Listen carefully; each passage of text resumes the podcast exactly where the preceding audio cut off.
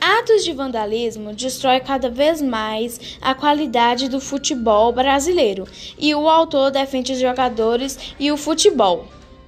E não concorda com a ignorância sem sentido de cada um deles, sem temer a justiça e a polícia.